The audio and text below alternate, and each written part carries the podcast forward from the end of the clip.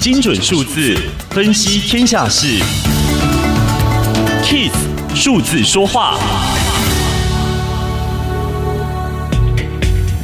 晶片产业整体年销售额已经达到四千五百亿美元，影响力极大。供应链一出问题，经济活动就可能停摆。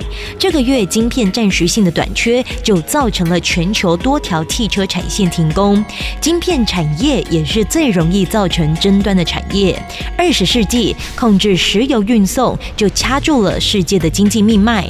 很快的，这个关键致命点就会变成南韩与台湾几个科技园区中产出的细晶圆了。晶片产业本身正在转变，需求大增与新形态的运算，开启了晶片设计的黄金年代。六十年来，各个厂商拼命抢下至尊地位，这场竞赛即将结束。尖端晶片的制造商从两千年的二十五家，到现在只剩下三家，分别是美国的英特尔、南韩的三星与台湾的台积电。苹果、亚马逊、特斯拉等世界级企业都得仰赖三星与台积电这两家晶片厂。晶片产业很可能成为中美相互牵制的领域，彼此都有能力借此扰乱对方的经济。